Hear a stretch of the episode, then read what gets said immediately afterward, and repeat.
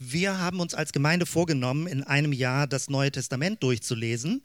Das heißt etwa fünf Kapitel pro Woche. Und wir sind gerade beim Lukas-Evangelium. Und zwischendurch mache ich ein paar Sonderlektionen zu diesem Thema. Und mein Ziel damit ist, dir Hilfen zum Bibellesen zu geben, weil natürlich gibt es Bibelstellen, die liegen ein bisschen schwer im Magen und da stolpert man ein bisschen drüber. Und letztendlich geht es darum, die Bibel besser zu verstehen. Oder das höchste Ziel wäre für mich, falls du müde geworden bist im Lese, äh, Bibellesen oder weil du, wenn du sagst, ach, so richtig sagt mir das nicht mehr, ich möchte mit Dinge Gott, mit Gott erleben, das ist alles voll in Ordnung, aber wenn du Bibel so gar nicht mehr so richtig ernst nimmst oder nicht mehr bewusst darin liest, dann würde ich dich gerne dafür gewinnen, wieder eine Entdeckerfreude zu bekommen, eine Neugierde und auch neu über Sachen zu stolpern, mitzudenken, wo Sachen seltsam sind, weil man kann immer tiefer einsteigen. Und dann wird es aus meiner Sicht spannend. Also wenn man tiefer einsteigt und sich nicht zu schnell abhalten lässt, sag ich mal, Dinge zu verstehen oder ein bisschen mehr nachzugraben. Das als kleine Vorbemerkung für das, was ich nämlich heute mit dir machen möchte. Mein ungewöhnlicher Titel vielleicht, also der klingt nicht besonders fromm, Englisch Bible Bugs. Also was ist das? Also Bibelfehler. Ich sage gleich was genauer dazu. Und Untertitel für die Aufnahme jetzt, dass man das hören kann, auch ohne Präsentation. Bible Bugs von Übersetzungsfehlern, Missverständnissen und verhängnisvollen Fehldeutungen. Nun, das klingt so, als würde die Bibel voller Fehler sein. Darum geht es mir nicht. Aber leider ist es so, und es ist, wenn man so im internationalen Vergleich, ich habe gerade vor kurzem wieder so ein Beispiel davon gehört, ist es so, dass eine deutsche Mentalität, wenn man das so pauschal sagen kann, deutsche Mentalität, tendenziell so ein bisschen fehlerorientiert ist also wenn man 90 Prozent Gutes hat und 10 Prozent ein bisschen schwieriger ist, deutsche Mentalität konzentriert sich auf das, was schwierig ist. Und wenn uns das mit der Bibel passiert, dann ist das ein unglücklicher Effekt. Also wir haben 90, 95, 98 Prozent schöne Bibelstellen, aber zwei, da quietscht es so ein bisschen. Und bevor wir die nicht gelöst kriegen, haben wir den Eindruck, die ganze Bibel kann nicht richtig ernst genommen werden. Das ist eine unglückliche Mentalität. Deswegen möchte ich mit dir da ein bisschen weiter einsteigen und erklären, aus meiner Sicht, was wertvoll ist, dazu zu sehen und auch ein paar Anregungen zu geben.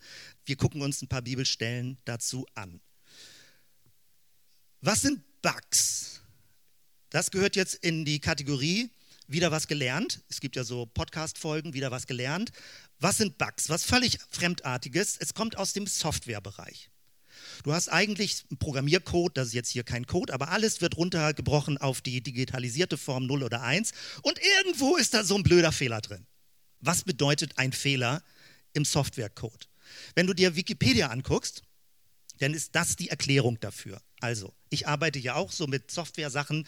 Nächste Woche kommt ein großes Update rein für unsere Website, was neue Funktionen ermöglicht. Also, das ist sehr schön. Ich lese das mal vor. Also ein Bug ist folgendes. Ein Programmfehler oder Softwarefehler oder eine Softwareanomalie, häufig auch Bug, also englisch genannt, bezeichnet im Allgemeinen ein Fehlverhalten von Computerprogrammen. Weiterhin können auch Unvollständigkeit, Ungenauigkeit oder Mehrdeutigkeiten in der Spezifikation des Programms zu Fehlern führen. Fehler in Anführungsstrichen. Sind das wirklich Fehler oder sind es noch kleine Unklarheiten, die nachgebessert werden müssen. Eine weitere Erklärung dann, das Wort Bug bedeutet im Englischen Schnabelkerf oder Wanze. Also es ist so ein kleiner Käfer, wie du ihn ähnlich hier siehst oder auch ein bisschen anders in Schwarz sonst. Und umgangssprachlich ein landlebender Gliederfüßer oder ein insektenartiges Ungeziefer. Im Jargon amerikanischer Ingenieure ist seit dem späten 19. Jahrhundert die Bedeutung Fehlfunktion oder auch Konstruktionsfehler bezeugt. Gibt es Bible Bugs? Gibt es Bibelfehler? Wenn man durchgeht, da gibt es große Theorien, die entwickelt wurden. Die sogenannte Irrtumslosigkeit der Bibel. Man hat so Fehlermuster und man versucht dann damit klarzukommen. Es gibt große theologische Theorien, die unter der Überschrift Verbalinspiration, Irrtumslosigkeit der Bibel gehandelt werden. Also es gibt eine große Fraktion, die sagt, damit die Bibel wirklich glaubwürdig ist, muss sie absolut fehlerfrei sein. Und Leute kämpfen manchmal sehr verbissen um jeden Buchstaben, Jesus hat ja gesagt, jedes Jota, nichts geht verloren. Die Frage ist, ob er es wirklich so äh, buchstabengetreu gemeint hat. Aber Leute kämpfen dann um jeden Buchstaben bis in Wissenschaftlichkeit, Orte, Gewichtsmaße, Orientierung und können überhaupt nicht akzeptieren, dass möglicherweise irgendwo ein kleiner Fehler drin ist. Weil dann würde damit die ganze Glaubwürdigkeit der Bibel in Frage gestellt werden. Umgekehrt gibt es eine ganz andere Fraktion, die sagt, naja, es gibt nicht nur einen Fehler in der Bibel, die ganze Bibel ist menschlich. Die, die, die strotzt vor Fehlern. Da muss man überhaupt nichts mehr ernst nehmen. Das sind menschliche Worte, menschliche Deutungen. Menschen haben sich Mühe gegeben. Es sind alte Weltbilder, die da drin sind. Wir können das so als Anregung lesen aus der Vergangenheit. Aber sobald ein paar Fehler drin sind, zeigt das doch, der ganze Text ist nicht mehr glaubwürdig. Beide Ansichten sind in dieser Extremform eine moderne, neuzeitliche Sicht und deswegen falsch. Nicht deswegen, aber sie haben ein gewisses Vorverständnis, was davon ausgeht, sobald ein Text kleine Fehler enthält, ist der ganze Text unglaubwürdig. Die einen schließen daraus, wir müssen ganz stark gegen die Fehler kämpfen und die anderen sagen, naja, der Text ist sowieso menschlich und unbedeutend. Wenn du jetzt im Softwarebereich reingehst, und das kann uns helfen, das ein bisschen bedenken. Also, es gibt in Programmen kleine Softwarefehler, das heißt aber nicht, dass die Programme abstürzen. Es gibt verschiedene Kategorien von Fehlern. Manchmal ist es ein Designfehler, manchmal gibt es eine Einzelfunktion, die nicht so ganz richtig funktioniert oder wo es optisch nicht richtig dargestellt wird. Und wir kennen das inzwischen bei allen Endgeräten. Bei dem funktioniert so, bei dem funktioniert so. Manchmal kommt es an, der Fehler bei dem Endbenutzer, je nachdem, welchen Browser du verwendest, wird der korrigiert schon der Fehler beim Endbenutzer. Also du hast kleine Fehler, die sind wirklich kleine Störungen wie Wanzen im System, aber deswegen stürzt nicht das ganze Programm ab. Du kannst es weiterhin benutzen. Also dadurch, dass es kleine Fehleranfälligkeiten gibt, ist nicht das ganze Programm Mist. Oder dadurch musst du musst nicht sagen, erst wenn das ganze Programm 100% absolut sicher läuft, kann man es verwenden. Beim, Im Softwarebereich kennt man das, es gibt immer Beta-Versionen. Man sagt, okay, das Programm läuft schon einigermaßen stabil, wir bringen es schon mal auf den Markt und die Endbenutzer werden sagen, oh, hier quietscht was, hier quietscht was. Es gibt dann einen sogenannten Bug-Tracker oder einen Error-Log, wo das alles dokumentiert wird und ich beobachte das ständig für unsere Software, weil jeden Tag kommen Meldungen rein, ah, dieses könnte noch geändert werden, dieses könnte noch geändert werden. Aber es steht niemals der gesamte Code in Frage, sondern es sind kleine Entdeckungen, die manche Anomalien, Ungewöhnlichkeiten nachbessern. Wenn wir so den Bibeltext verstehen, dann kommen wir raus aus dieser Kampffront, aus dieser Zwickmühle. Kleiner Fehler, ganz verbissen dagegen kämpfen. Wir können entspannter damit umgehen, wenn wir Entdeckung machen in der Bibel. Und wir müssen auch nicht gleich auf der anderen Seite vom Pferd runterfallen, nur weil wir möglicherweise Ortsangaben möglicherweise nicht ganz treffend waren oder Gewichtsmaße oder was auch immer an kleinen Fehlern, dass wir nicht sagen, naja, das war ja sowieso alles nur menschliches Geschreibsel. Beides ist eine unglückliche Extremführung, die uns nicht weiterhilft. Wenn wir in die Bibel direkt reingucken, dieses ist ein sehr wichtiger und bedeutsamer Vers. Paulus in 2. Timotheus 3, Vers 16. Ich lese erst den Luthertext. Dort steht, denn alle Schrift von Gott eingegeben ist Nütze zur Lehre, zur Zurechtweisung, zur Besserung, zur Erziehung in der Gerechtigkeit, dass der Mensch Gottes vollkommen sei, zu allem guten Werk geschickt also Luthertext. Rechts rüber, bisschen umgangssprachlicher formuliert, Hoffnung für alle. Denn die ganze Heilige Schrift ist von Gott eingegeben. Sie soll uns unterweisen, sie hilft uns, unsere Schuld einzugestehen, wieder auf den richtigen Weg zu kommen und so zu leben, wie es Gott gefällt. So werden wir reife Christen und als Diener Gottes fähig, in jeder Beziehung Gutes zu tun. Da steht so viel drin in diesen zwei Versen. Der Zielpunkt ist, dass wir reife Christen werden und in jeder Beziehung lernen, Gutes zu tun. Das ist der Zielpunkt. Wenn die Bibel das bei dir nicht erreicht, bist nicht automatisch du ein schlechter Christ oder hast Schuld, weil dein Leben nicht funktioniert, sondern es kann sein, dass manche Botschaften aus der Bibel verzerrt bei dir ankommen und dass deswegen die Bibel, ich formuliere es technisch, diesen Effekt noch nicht auslöst. Aber die Bibel ist dazu da, dich zu unterweisen, Schuld einzugestehen, also dich zu korrigieren, zu sagen, das ist schiefgelaufen, da muss ich mich umsteuern, ähm, wieder auf den richtigen Weg zu kommen und so zu leben, wie es Gott gefällt. Und genau das macht die gesamte Bibel. Heißt das, sie muss fehlerfrei, bugfrei, also bugfrei, das ist ja falsch, also Bugs, ohne Bugs sein, so, heißt das, die Bibel muss absolut in jedem Buchstaben fehlerfrei sein? Nein, das heißt es gar nicht automatisch. Diese Grundintention wird mit der gesamten Bibel erreicht, wenn du die Texte insgesamt liest und Gottes Geist zu dir reden lässt durch diese Texte. Und ganz, ganz spannend ist nämlich das, was man im Deutschen nicht richtig übersetzen kann, weil es kein Wort dafür gibt. Das griechische Wort hinter diesem Wort eingegeben hier ist Theopneustos. Also es meint Gott gegeistet, also von Gottes Geist eingehaucht. Es ist das Leben des Geistes im Text drin.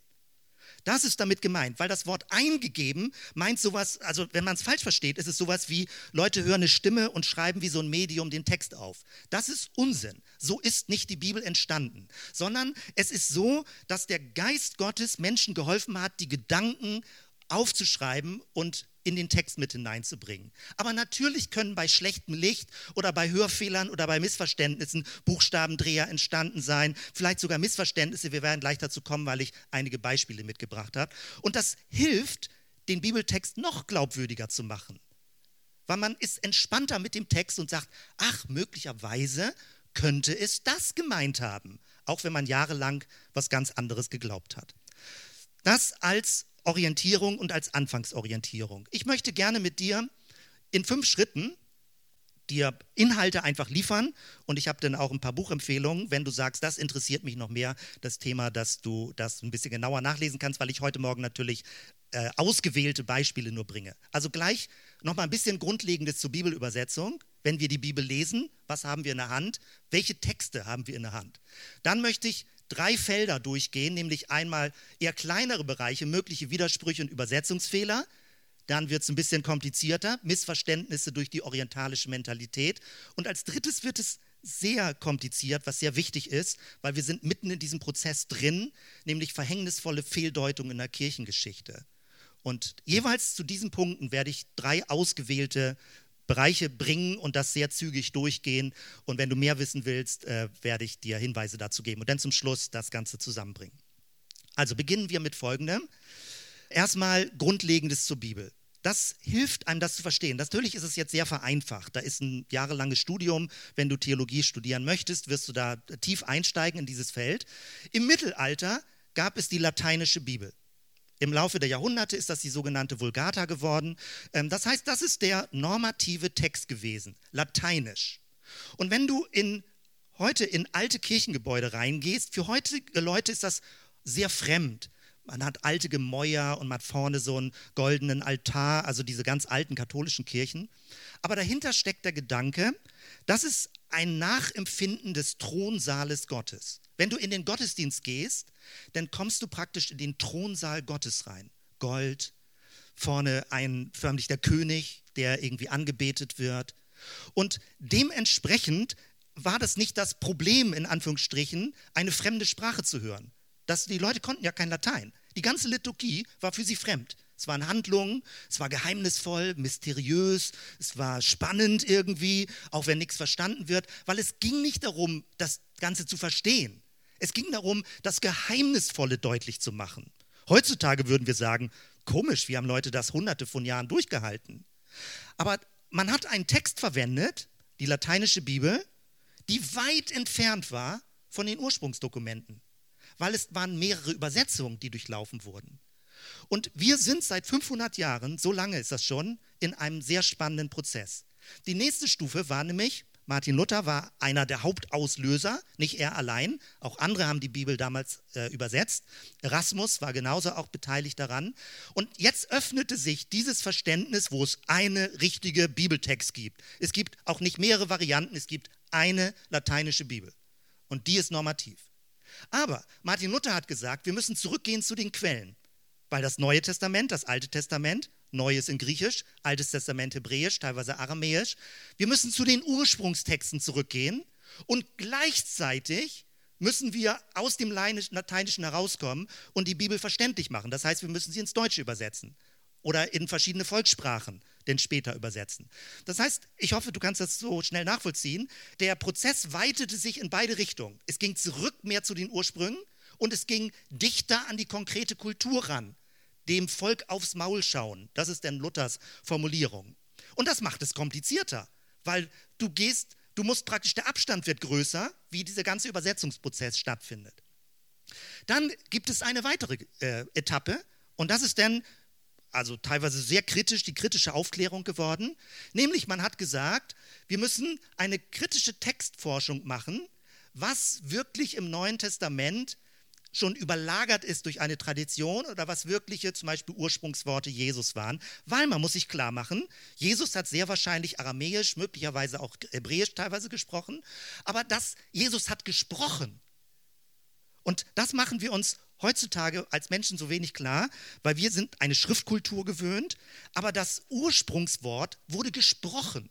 Eine Kündung. Heutzutage ist das so substantiviert, da sagt man Verkündigung. Vom prophetischen, also alttestamentlichen Denken, sind Propheten Künder.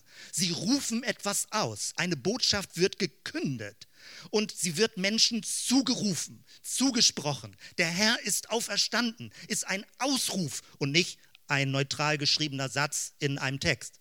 Es ist ein Ausruf, ein Zuspruch. Das heißt, man fragte zurück, Jesus hat ja selbst nichts aufgeschrieben, was ist wirklich geschehen? Was ist also hinter den Texten? Und das hat vieles auch kaputt gemacht, vieles in Unruhe versetzt bei Christen, die sagten, ach, ist denn der Text gar nicht mehr glaubwürdig und muss man das jetzt alles kritisch sehen? Und da gibt es schon längst eine Rückbewegung. Die Texte sind viel glaubwürdiger, als manchmal behauptet wird. Und was jetzt noch spannend ist, es gibt jetzt noch eine Ebene drüber. Und die geht noch weiter zurück. Nämlich seit jetzt mehreren Jahrzehnten, 60er, 70er, 80er Jahre, beginnt oder hat begonnen ein intensiverer christlich-jüdischer Dialog, den es 2000 Jahre in der Form nicht gegeben hat. Und jetzt passiert Folgendes, dass jüdische Gelehrte auf das Neue Testament gucken, jüdische Gelehrte, und Christen erklären, wie sie ihren Text lesen können. Weil die jüdischen Gelehrten verstehen die Welt von Jesus besser wie er in der jüdischen Kultur gelebt hat und können manche Missverständnisse aus dem Weg räumen, die im griechischen Text sich eingeschlichen haben, wenn man es also mit jüdischem Bewusstsein sich zurückversetzt in eine jüdische Tradition. Und das heißt, es geht bis zurück in die Tradition Israels, in der Jesus gelebt hat. Und manche Missverständnisse lassen sich dann besser klären und ausräumen. Wenn man das also im Blick hat, sieht man, wie weit jetzt der Bogen geworden ist, ähm, dass man aus heutiger Sicht, mit allem kritischen Blick, mit jüdischer Unterstützung, jüdische Gelehrte, mit dem Versuch, in die Kultur es einzubringen, immer weiter zurückfragt, was ist der ursprüngliche Sinn der biblischen Texte? Und es geht nicht darum zu sagen, ähm, ja, jetzt, das wird alles zweifelhafter, weil manche kritische Leute sagen, oh, wenn wir jetzt immer weiter zurückfahren, sind überhaupt noch Jesus Worte glaubwürdig? War das nicht alles ein stille Posteffekt? Alles hat sich verzerrt, überall sind Fehler aufgetreten. So, das ist Unsinn. Sondern dieser Prozess ist zwingend, wenn man versucht, die praktisch den Weg zurückzuverfolgen, wie Texte entstanden sind und aus welchen kulturellen Ursprüngen sie sich entwickelt haben. Damit sind wir wieder beim Thema Biblebugs. Ja, es können in dieser Übersetzungsgeschichte können Missverständnisse entstehen. Bis heute ist Forschung nötig. Je mehr man forscht, jüdische Umgebung zur Zeit Jesu, die ganzen Umgebungen, das Alte Testament, es läuft immer noch weiter die Forschung. Und wer ganz tief in dem Thema drin sieht, kann sogar beobachten, wie manche Bibeln anfangen, bestimmte Formulierungen und Übersetzungen nachzubessern aufgrund neuerer Forschungsergebnisse. Das macht es spannend. Deswegen was ich heute Morgen sagen möchte, ich möchte nicht, dass du verunsichert bist, können wir überhaupt noch dem deutschen Text glauben. Es gibt viele gute deutsche Bibelübersetzungen, aber dass du mit wachem Auge die Texte liest. Und wenn du ein Vers findest, wo du sagst, komisch, verstehe ich nicht, dann mach dir ein Fragezeichen dran. Du musst es nicht blind schlucken, du musst nicht blind glauben, weil es könnte wirklich sein, dass noch ein Übersetzungsmissverständnis hinter einem Text steckt. Und ich merke schon, äh, ich habe keine Ahnung, ich konnte ganz schwer abschätzen, wie viel Zeit ich brauche, das zu erläutern und äh, wie viel Material ich jetzt auch drin habe. Es wird einen Podcast dazu geben, da, verwe da verweise ich drauf, wenn du das noch weiter hören möchtest. Aber jetzt erstmal den weiteren Durchgang. Und mein oberstes Ziel ist dir, den, den Mund wässrig zu machen und wirklich mit Entdeckerfreude die Texte zu lesen. So, das schönste Beispiel, mit dem man einsteigen kann, finde ich, ist dieses. Kennst du diesen Bibelvers? Der kommt Matthäus, Markus, Lukas vor. Denn es ist leichter, dass ein Kamel durch ein Nadelöhr gehe, als dass ein Reicher in das Reich Gottes komme. Weltberühmter Vers. Und vielleicht hast du schon irgendwelche Kapriolen gehört, wie dieser Vers ausgelegt wird. In der Regel konzentriert man sich dabei auf das Wort Nadelöhr. Man hat ein Kamel vor Augen und man fragt sich, was hat Jesus gemeint?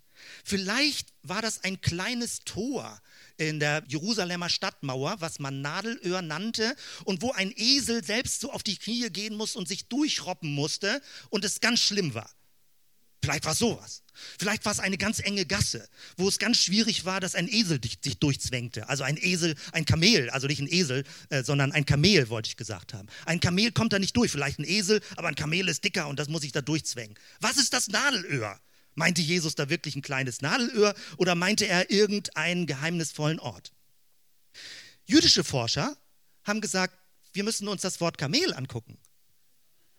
Weil es gibt einen ganz kleinen Buchstabentausch und im Hebräischen ist das früher wesentlich komplizierter gewesen, weil es gab keine Vokale, nur Konsonanten. Die Vokale sind erst 1000 Jahre praktisch äh, im, im, Mittelalter von jüdischen Gelehrten mit zuvokalisiert worden, weil auch jüdische, sagen wir normale Menschen, jüdische, nicht Gelehrte, den Text nicht mehr lesen konnten. Und deswegen hat man ihn vokalisiert, damit man dann die Vokale hatte. Aber wenn du nur die Konsonanten siehst, und das Hebräische hat ganz viele Wortspiele, dann kann es sein, dass du die Konsonanten falsch deutest oder ein kleiner Haken falsch war und jetzt eine völlig andere Wortbedeutung kommt raus.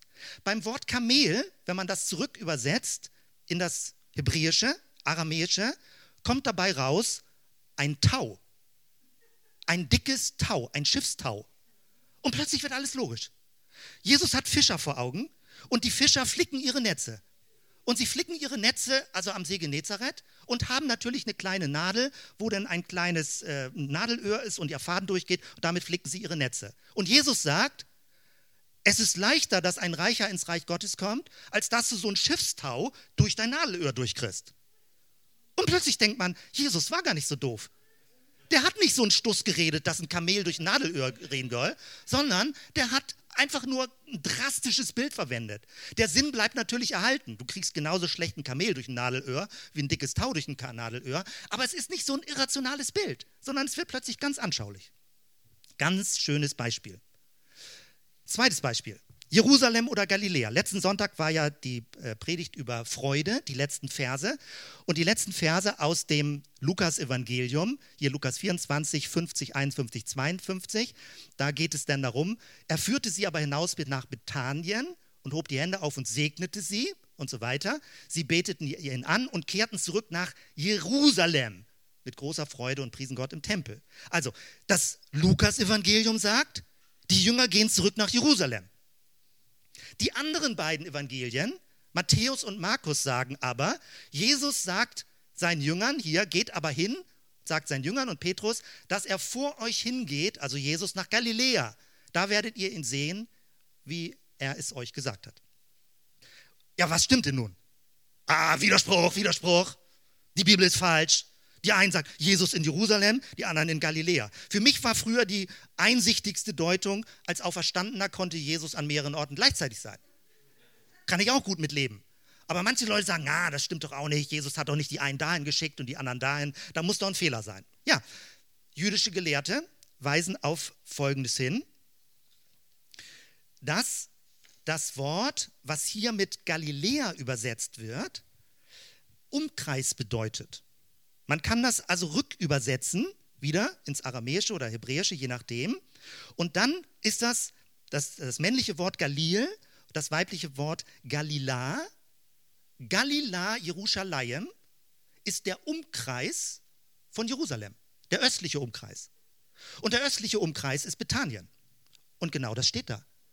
Sie sollten nach Bethanien und möglicherweise, das sind natürlich alles Theorien, wir können das nicht belegen, möglicherweise hat Matthäus oder Markus, je nachdem, wussten nicht ganz genau, was mit Galiläa, Jerusalem gemeint war. Und Matthäus und Markus haben sich für Galiläa entschieden, weil sie das nicht zuordnen kann. Und Lukas hat sich für Jerusalem entschieden. Aber eigentlich war damit der Umkreis, der östliche Umkreis von Jerusalem gemeint. Und damit löst sich sofort das Missverständnis auf. Das ist so hilfreich, jüdische Gelehrte zu haben, die einem erklären, was damit gemeint sein könnte. Aber natürlich ist es Theoriebildung. Nur es ist so glaubwürdig, wenn man merkt, ah, so könnte das passen. So wird Sinn in der ganzen Geschichte und es ist gar kein Widerspruch. Drittes Beispiel, mögliche Widersprüche oder Übersetzungsfehler. Vielleicht ist dir schon mal dieser Vers aufgefallen und das gehört bestimmt nicht zu den Versen, die Leute sich dick in der Bibel anstreichen. Ist Jesus grausam? Die ganze Zeit predigen wir, Jesus ist barmherzig, Jesus ist lieb und so weiter und Jesus verbreitet Liebe und vergibt und nimmt an. Und dann erzählt er ein Gleichnis von dem untreuen Haushalter und endet das Gleichnis, Matthäus 24, Vers 51, und er, also der Hausherr oder der, der, der Chef denn, wird ihn, den untreuen Verwalter, in Stücke hauen lassen und ihm seinen Platz geben bei den Heuchlern, da wird sein Heulen und Zähne klappern. Die älteren Bibelübersetzungen übersetzen mit, er wird ihn entzwei hauen, in zwei Teile hauen. Manche haben das dann noch mal ein bisschen drastischer gemacht und haben gesagt, er wird ihn vier teilen. Und man denkt, hm, irgendwas quietscht da. Hat Jesus wirklich, war das jetzt einfach nur so, hatte Jesus gerade schlechte Laune beim Gleichnis erzählen und hat nochmal so richtig einen reingewirkt oder so? Was passiert da? Und wenn du solche Texte liest, du musst sie nicht schlucken und einfach akzeptieren. Du darfst sagen, komisch, irgendwie passt das nicht so richtig zu dem Jesus, den ich sonst in den Bibeltexten lese. Und du hast recht. Und jetzt kommen wir wieder zum Hebräischen, weil das Hebräische hat Wortfelder, die ganz vieles gleichzeitig ausdrücken können. Und ich versuche es so zu beschreiben, dass man es schnell nachvollziehen kann. Also, wenn man dieses Wort, also was hier mit in Stücke hauen übersetzt wird, die moderne Luther-Übersetzung jetzt, oder mit N2 hauen, also stell dir das bildlich vor. In zwei hauen heißt, du hast irgendwie einen Gegenstand vor dir und haust ihn durch und machst ihn in zwei Teile. Okay. Wenn wir jetzt mal nichts Gewalttätiges vor Augen haben und das Wort zurückverfolgen, was da hebräisch hintersteht, dann kann es sehr wohl bedeuten, wie es übersetzt wird, in zwei hauen. Also du hast so eine Axt und spaltest damit Holz oder schneidest irgendwie Käse durch oder was auch immer, zwei Stücke. Aber es gibt eine gewisse Doppeldeutung und Tiefenbedeutung in dem Wort und das ist sofort einsichtig, wenn einem das erklärt wird. Nämlich, wenn du entscheidest, tust du genau das. Du entscheidest dich zwischen zwei Varianten. Du musst also eine Entscheidung treffen. Das ist ein praktisch Entzweien, ein Zweiteilen. Du musst entscheiden, rechts oder links. Was willst du tun? Und das steckt dahinter. Wenn man das, man, das Wort hat also eine doppelte Bedeutung. Man kann drastisch übersetzen, in hauen. Man kann aber auch so etwas übersetzen mit entscheiden oder beschließen. Und jetzt kommt folgender Sinn daraus. Also, der Chef, also der wird ihn nicht in Stücke hauen lassen, sondern er wird beschließen, dass er zu den Heuchlern gerechnet wird. Er wird nicht vorher gevierteilt, sondern es wird entschieden, dass diese Art von untreue Person zu den Heuchlern gerechnet wird. Wobei Heuchler auch ein sehr drastisches Wort ist, was äh, Matthäus da verwendet. Was, es, es geht darum, es ist ein treuloser Mensch und jemand, der nicht vernünftig Dinge, die Gott ihm gegeben hat, verwaltet. Und dann endet das Gleichnis damit eben, dass der Verwalter sagt, du bist ein treuloser Mensch und ich entscheide, dass du diese praktisch in diese Kategorie gehörst. Du wirst nicht Anerkennung dafür bekommen, was du getan hast. Und dann gibt es dieses typische, auch drastische hebräische Bild, da wird Heulen und Zähneklappern sein. Und das ist sehr anschaulich. Also wenn jemand sagt, ah Mist, ah, dir klappern die Zähne so. Also das ist nicht einfach nur dumm gelaufen, sondern Heulen und Zähneklappern ist mehr. Es ist also nicht masochistische Züge, dass er irgendwie seinen Knecht da vierteilen will, sondern er entscheidet, dass diese Person nicht mehr Güter anvertraut bekommt. Und dann wird das Gleichnis nachvollziehbar. Und Jesus ist gar nicht so dieser blutrünstig Grausame, sondern er ist nur entschlussfreudig, dass er sagt, äh, so geht's nicht. Es muss geändert werden. Wir wechseln mal weiter in orientalische Mentalität. Die Eltern hassen. Jesus sagt ja leider dieses sehr prominente, diesen prominenten Vers, wo man ins Schleudern kommt, wenn man die ganze Bibel liest.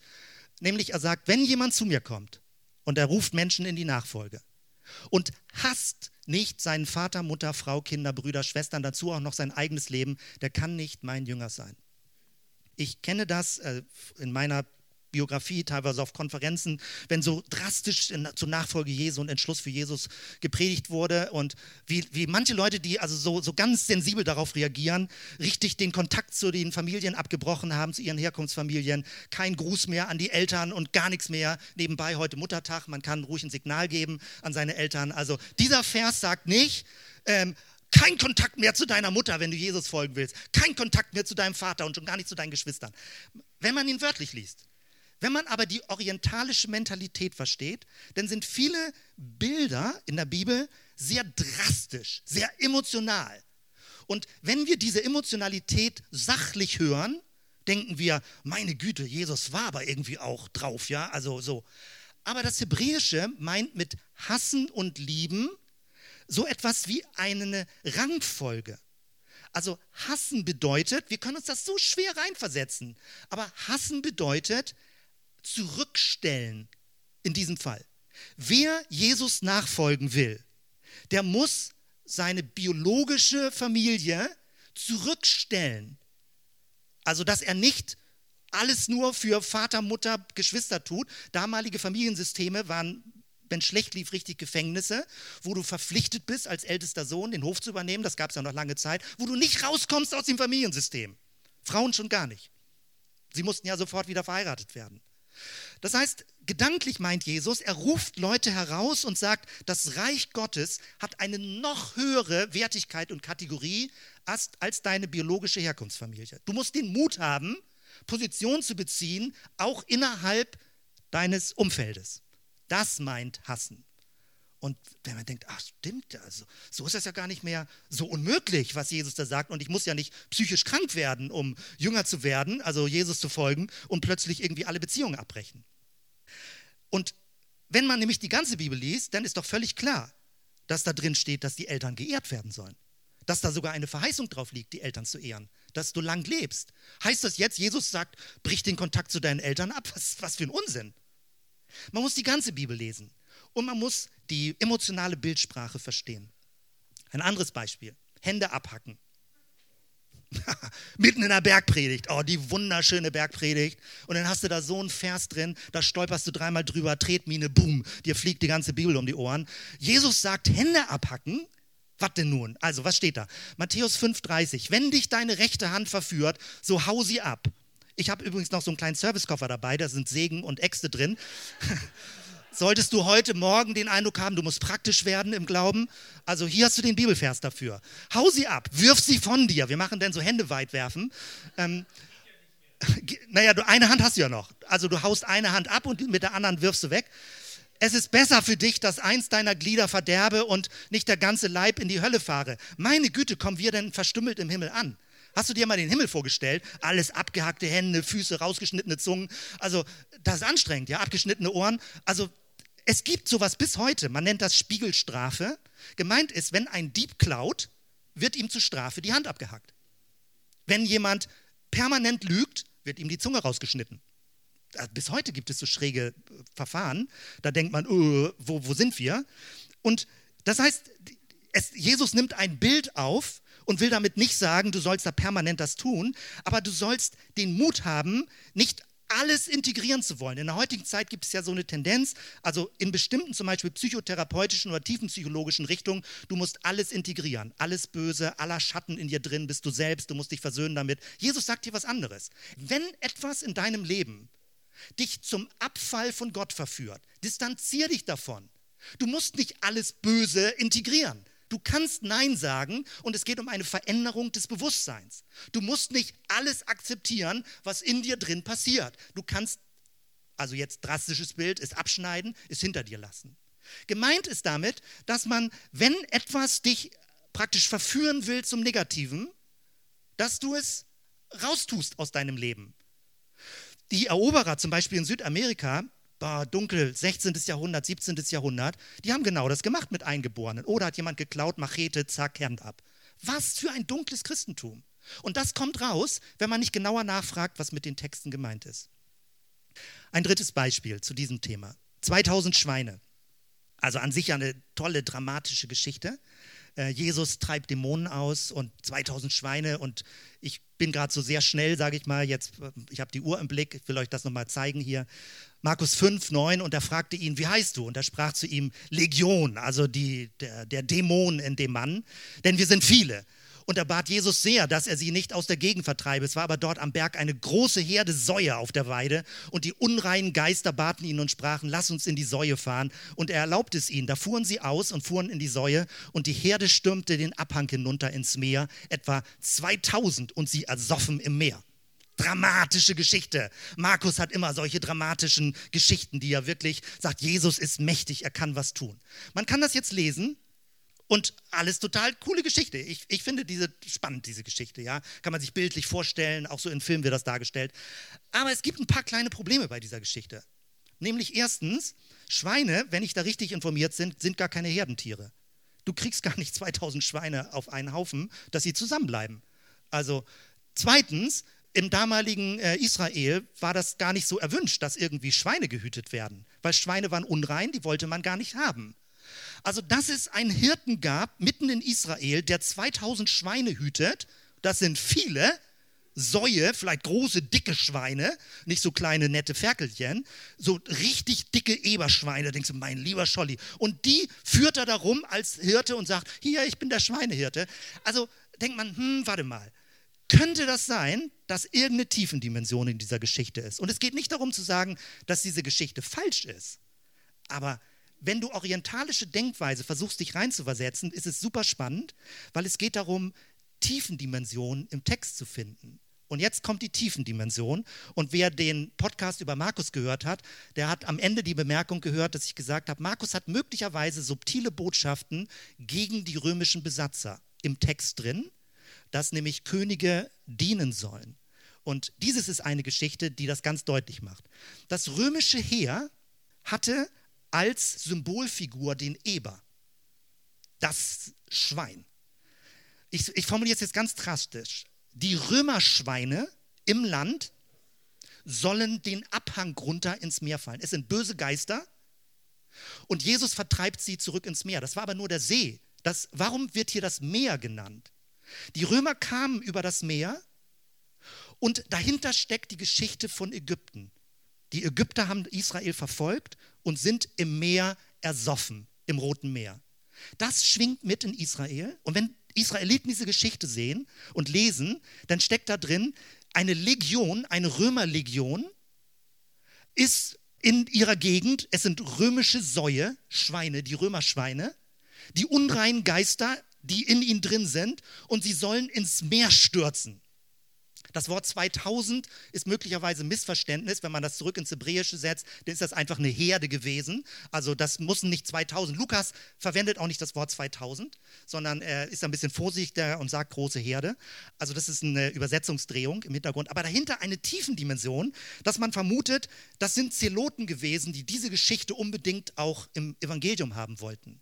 Zeloten, militärisch, kämpferisch. Sie konnten nicht massiv gegen die Römer vorgehen, aber wer diesen Text gelesen hat vor dem Hintergrund der israelitisch-ägyptischen Exodus-Geschichte, wusste, was gemeint war. Die dämonischen Römerschweine, die unser Land besetzen, zu Tausenden als Legion, wir wünschen ihnen und wir erwarten von Jesus, dass sie ins Meer stürzen und ersäufen. So. Ich weiß nicht, ob du das gut oder schlecht findest, wenn man die Geschichte so deutet. Ich finde das hochspannend, wie tief die Bibeltexte sein können. Und trotzdem kannst du sie einfach auch als dramatische Geschichte lesen. Aber es hilft einem, jüdischen Hintergrund zu kennen, um die Dramatik der Geschichten noch besser zu verstehen. Und jetzt noch auf Missverständnisse, auf die ich zwischendurch immer wieder eingehe in Predigten. Also kurz nur von der Notiz hier die, große, die drei großen Verhängnisse, Missverständnisse in der Kirchengeschichte sind, dass die Pharisäer immer negativ dargestellt werden, als Negativfolie. Die Pharisäer sind die Bösen, die Zwanghaften, die Gesetzlichen. Und dann kommt die Freiheit der Christen durch Jesus. Das stimmt nicht. Jesus hatte eine große Nähe zu den Pharisäern. Die Pharisäer waren die Erneuerungsbewegung. Aber sie hatten möglicherweise ein bisschen was Zwanghaftes, also an Stellen, was sehr Gesetzestreues. Und dann gibt es verschiedene Stellen, dass man es darum geht, dass das Gesetz äh, zum Ende kommt und praktisch die, das Alte Testament abgeschlossen wird und jetzt kommt das ganz Neue Testament. Aber jüdisch Gelehrte betonen, dass die Pharisäer gar nicht so negativ waren und dass es möglicherweise auch erst später solche Akzente, Entschuldigung, reingekommen sind beim Johannesevangelium, während wir das noch lesen, weil die, die frühen Christen mussten sich natürlich auch abgrenzen gegenüber dem jüdischen Volk, äh, um nicht selbst, sage ich mal, genauso unter Verfolgungsdruck zu kommen und sich neu zu etablieren. Also da stecken viele Prozesse hinter. Und wie kompliziert das in den Bibelübersetzungen ist, habe ich dir hier mal gezeigt. Im Römerbrief, Kapitel 10, Vers 4, in der klassischen Lutherbibel steht, denn Christus ist es Gesetzesende. Weg mit aller pharisäischen Gesetzesgläubigkeit, denkt man, zur Gerechtigkeit für jeden, der glaubt. Aber hinter diesem Begriff Ende steckt das griechische Wort Telos. Und Telos hat mehrfache Bedeutung. Es bedeutet, etwas kommt zum Ende.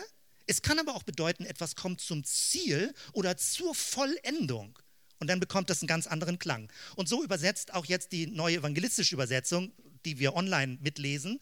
Denn mit Christus hat der Weg des Gesetzes sein Ziel erreicht. Jetzt wird jeder, der an ihn glaubt, für gerecht erklärt. Also, das Gesetz ist für Juden überhaupt nicht aufgehoben, aber das Neue ist, dass Christen auch gläubig werden können, Jesus kennenlernen können, ohne dieses ganze jüdische Gesetz halten zu können und dass sie mit hineinkommen in die Heilsgeschichte. Und so sensibel ist das, je nachdem, wie unterschiedlich man das übersetzt. Und die jüdischen Gelehrten betonen, dass wir nicht denken als Christen, alles wäre abgetan, alles wäre schlecht, alles Jüdische ist vorbei, sondern dass wir merken, Jesus kam aus der jüdischen Kultur und das Christentum hat sich daraus mit diesem Hintergrund entwickelt und neue Akzente gesetzt. Etwas Zweites, über lange, viele, viele hundert Jahre hat die christliche Kirche sich darüber definiert, die Juden als Feinde Gottes darzustellen.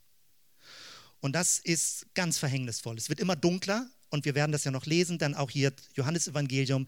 Darum trachteten die Juden noch mehr danach, ihn zu töten. So wird es übersetzt, also jetzt in der Lutherbibel. Und dann kennst du vielleicht diesen Vers aus der Passionsgeschichte, da antwortete alles Volk und sprach, sein Blut komme über uns und unsere Kinder. Ich erinnere mich daran, wie ich als Jugendlicher bei einem Theaterstück mitgemacht habe und es ging um die Passionsgeschichte und dieser Vers wurde gesagt. Und dann sagte ein anderer Jugendlicher, ja, die Juden, die, zu Recht werden die ja auch verfolgt. Sie wollten es ja so, dass der Fluch Gottes über sie kommt. Sie hätten das ja nicht so machen müssen. Äh, ich war total versteinert. Und bis heute gibt es diese Ansicht unter Christen. Die Juden haben Jesus gekreuzigt, Gott gekreuzigt. Die Juden sind die Gottesfeinde. Das ist aber falsch. Das Volk hat Jesus nicht abgelehnt. Das Volk hat Jesus zugejubelt. Das, was wir in der Passionsgeschichte lesen, sind die Oberen und die Anführer des Volkes, die einen Mob aufgewiegelt haben, kreuzige ihn zu rufen. Das Volk war im ganzen Land verstreut. Die waren noch nicht alle präsent in dem Moment. Und in dieser kleinen Halle, wo sie da in dem Innenhof zusammen gewesen sind.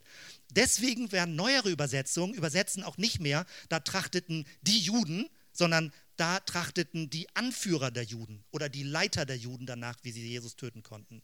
Und das gab es natürlich. Es gab Feinde von Jesus, aber nicht das Volk, nicht alle Juden durch 2000 Jahre Kirchengeschichte sind Gottesfeinde.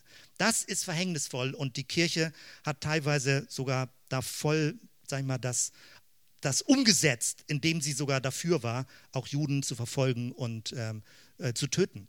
Ganz dunkles Kapitel mit solchen Bibelstellen.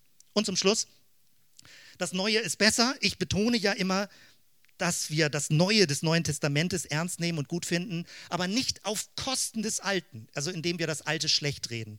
Und eine letzte Stelle, die dir vielleicht weiter ein bisschen Appetit macht, genauer zu lesen im Text.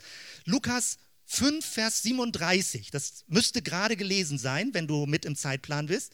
Da steht, und niemand füllt neuen Wein in alte Schläuche, sonst zerreißt der neue Wein die Schläuche und wird verschüttet und die Schläuche verderben, sondern neuen Wein soll man in neue Schläuche füllen. Wenn man diesen Text so liest, kann man denken, das Neue ist gut und besser. Ne? Du kennst das vielleicht, ich kenne das auch so, Konferenzen, charismatische Konferenzen, das Neue kommt und der Neue, es muss neue Schläuche geben, neuer Wein, neue Schläuche, eine neue Ausgießung des Heiligen Geistes, neue Schläuche, neue Kirchenform, alles neu ich kenne auch solche Tendenzen bei mir und ich wusste es zeitweise nicht besser. Äh, aber man muss den Text ganz genau lesen.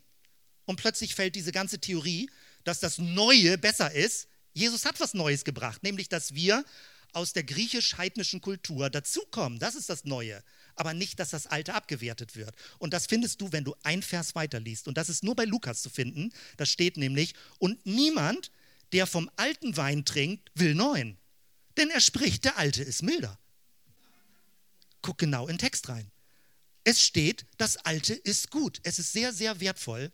Und das Alte muss überhaupt nicht abgewertet, hinter uns gelassen werden, schlecht geredet werden, nur das Alte Testament. Nein, das Alte Testament ist super wertvoll, damit wir das Neue verstehen können und damit wir als Christen verstehen, wie wir mit hineinkommen in die Geschichte Gottes mit seinem Volk und wie Gott die Geschichte durch Jesus ausweitet auf die ganze Welt. Das ist also damit gemeint und nicht, dass man das Neue praktisch so betont, um das Alte schlecht zu machen oder abzuwerten, das jüdische Volk schlecht zu machen oder die Kirche, dass die Kirche meint, sie ist überheblich und äh, ersetzt jetzt alles, was im jüdischen Volk war und sie sind die neue, das neue Volk Gottes und so weiter. Es gibt ganz, ganz viele verhängnisvolle Entwicklungen aus dieser Dynamik heraus. Damit möchte ich hier schließen und nochmal praktisch betonen, dass wenn wir praktisch so aufmerksam die Bibel lesen, dann stellt das überhaupt nicht in Frage, dass der gesamte Text, all dieser ganze Prozess der Überlieferung, der Tradition, der Übersetzung, der Deutung, dass die Software sozusagen läuft, auch wenn es kleine Bugs gibt in der Software, wo man sagt, bei dieser Formulierung stolper ich. Da müssen wir noch mal genauer hingucken. Deswegen muss man überhaupt nicht die ganze Bibel in Frage stellen, sondern der gesamte Text ist Geist gehaucht, vom Geist mit inspiriert und erfüllt. Und trotzdem gibt es kleine Beobachtungen und Formulierungen, andere Deutungen durch die Übersetzung, durch andere Kulturen, wo wir sagen, das quietscht irgendwie, das passt nicht in das Bild, wie Jesus sonst dargestellt wird und so weiter und so weiter.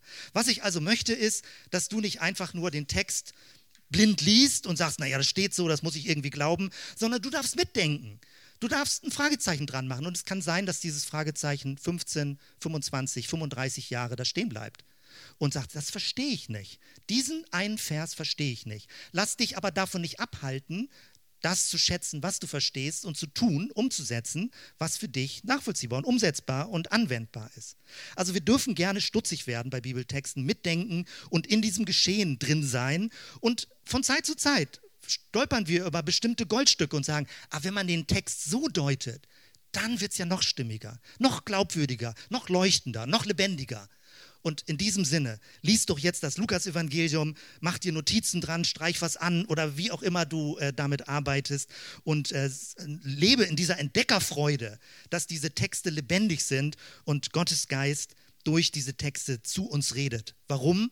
Damit wir reife Christen werden, als Diener Gottes in jeder Beziehung zum Gutes tun bevollmächtigt. Lass uns zusammen aufstehen und beten. Danke, Jesus, nochmal. Danke für dein Wort, was uns erreicht hat über diesen langen Weg und wie dein Geist dadurch zu uns redet, uns berührt, uns zum Mitdenken anregt und dass wir so hineingenommen werden in diese ganze Geschichte. Ich bete so darum, dass alles worüber Einzelne von uns stolpern, dass sie dadurch nicht abgehalten werden, dein Wort zu lesen, sondern eher noch mehr angespornt werden, Entdeckerfreude zu haben, in den Texten nochmal genauer hinzugucken oder auch Dinge offen zu lassen, wenn sie so ganz äh, unverständlich und sperrig sind. Danke, Jesus, dass wir so lebendig mit deinem Wort und mit diesen Texten leben können und dass durch deinen Geist äh, wir befähigt werden, anhand deines Wortes Gutes zu tun und zu reifen Christen heranzuwachsen. Das bete ich darum, dass das auch an diesem Tag und in der nächsten Woche geschieht, Herr. Hilf uns, dass wir Segensträger sind und dass der Friede Gottes mit uns geht. Und ich bete so darum, Herr, dass die Gnade unseres Herrn Jesus Christus und dass die Liebe Gottes des Vaters und dass die Gemeinschaft des Heiligen Geistes, dass sie mit uns allen ist. Amen.